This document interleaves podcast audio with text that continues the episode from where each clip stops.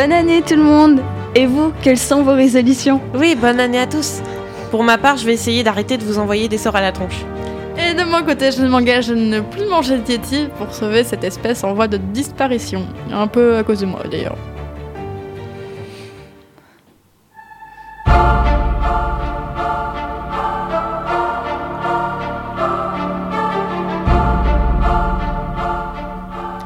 Takik était un jeune garçon inuit, connu dans la région pour sa beauté, mais aussi pour sa cécité.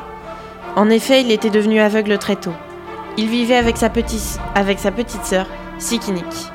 Celle-ci, malgré son jeune âge, savait déjà entretenir la lampe à huile, préparer les pots et coudre des vêtements chauds et résistants. À la mort de leurs parents, ils avaient été recueillis par leur grand-mère, une vieille femme colérique et méchante qui estimait que Takik, aveugle, n'était qu'une bouche inutile à nourrir. Ils habitaient tous les trois sous un igloo qui, en ce début de printemps ensoleillé, commençait à fondre et menaçait de s'écrouler. Déjà, le sommet gouttelait sur leur tête et les parois scintillaient de mille perles d'eau. Une nuit, alors qu'ils dormaient profondément, emmitouflés dans une peau de caribou sur la plateforme de l'igloo, ils furent réveillés en sursaut par un grognement effrayant. Takik reconnut aussitôt ce bruit. C'était celui de l'ours. Il fallait réagir très vite. La grand-mère attrapa l'arc et les flèches posées près de ses bottes et les donna à Takik. Prends cet arc et cette flèche. C'est l'occasion de tuer ton premier ours. Je vais t'aider à viser. Tu n'auras qu'à te laisser guider. Ainsi fut dit, ainsi fut fait. Le craquement de la glace retentit sous le poids de l'ours, tombé raide mort. Un large sourire illumina le visage de Takik. Aussi fut-il surpris quand sa grand-mère lui dit, feignant d'être très en colère. Idiot C'est le chien que tu as tué. Non seulement tu as manqué une poisse superbe, mais en plus, tu nous prives de notre meilleur chien de traîneau. Tu n'es vraiment qu'un bon à rien. La grand-mère voulait garder la peau et la viande de l'ours pour elle toute seule. Elle rêvait déjà du pantalon qu'elle pourrait se coudre dans cette grande peau blanche, moelleuse et si chaude. Elle tua le chien et fit cuire sa chair. À chaque repas, elle servait ainsi de la viande de chien à Takik, pendant qu'elle mangeait l'ours avec Sikinik. Un soir, Sikinik réussit à cacher de la viande d'ours sous sa parka et l'offrit en cachette à son frère. Tiens, Takik, voilà de la bonne viande d'ours. Takik eut ainsi la preuve qu'il avait bien tué l'ours et que sa grand-mère était une menteuse, égoïste de surcroît. Il décida de se venger. Petite sœur, pourrais-tu me guider jusqu'aux falaises, de... jusqu'aux falaises demain matin? Bien sûr, grand frère. Le lendemain matin, Sikinik accompagna Takik près du rivage. Le paysage était magnifique et Sikinik regrettait que son frère ne puisse pas le voir. Les falaises se reflétaient dans l'eau de la mer, les derniers blocs de banquise dérivant doucement le long de la côte. Quelques oiseaux s'y posaient de temps à autre.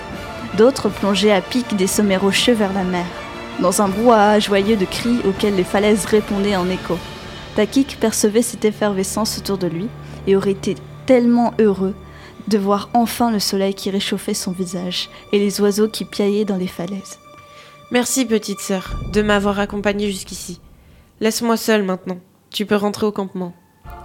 Mais comment feras-tu pour revenir? Je me débrouillerai, ne t'inquiète pas. Sikinik prit le, prit le chemin du retour, laissant son frère seul, assis sur un rocher. Quand Sikinik eut disparu derrière la colline, Takik appela le plongeon arctique qu'il sentait voler tout près de lui. Bonjour, plongeon. Les aînés disent que tu as des pouvoirs et que tu peux redonner la vue. Est-ce vrai? Oui, c'est vrai. Mais cela exige beaucoup de courage. Je suis prêt. Le plongeon prit Takik en- entre ses pattes et le plongea une première fois dans l'eau glacée de la mer. Takik ressortit immédiatement la tête de l'eau. Le froid lui brûlait les tempes. Il reprit ses esprits et découvrit qu'il percevait un peu de lumière. Mais aussitôt l'oiseau lui replongea la tête sous l'eau. Cette fois, Takik réussit à rester un peu plus longtemps immergé en apnée. Et quand il remonta pour respirer, il vit des formes autour de lui.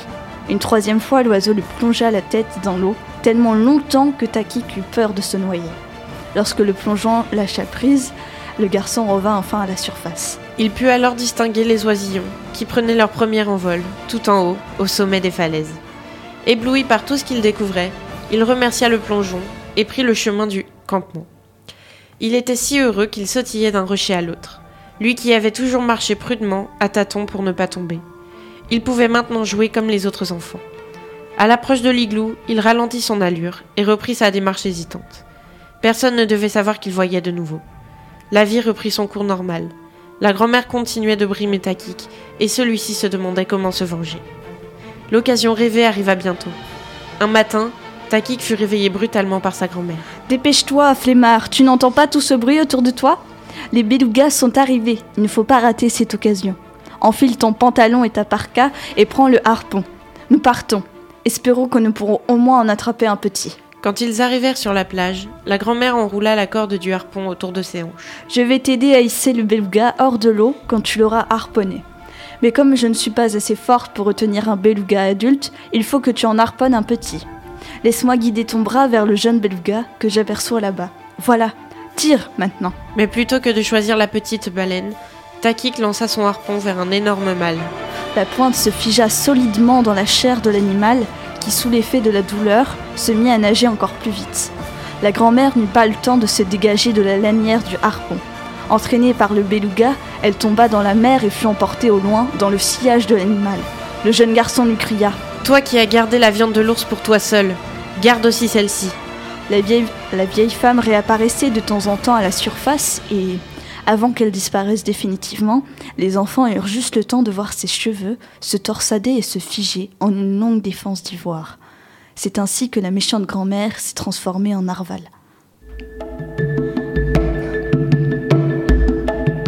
Encore une fois, les gens du monde vous souhaitent une très bonne année 2024 et vous annoncent que pour des raisons techniques, l'émission spéciale Noël est désormais en ligne.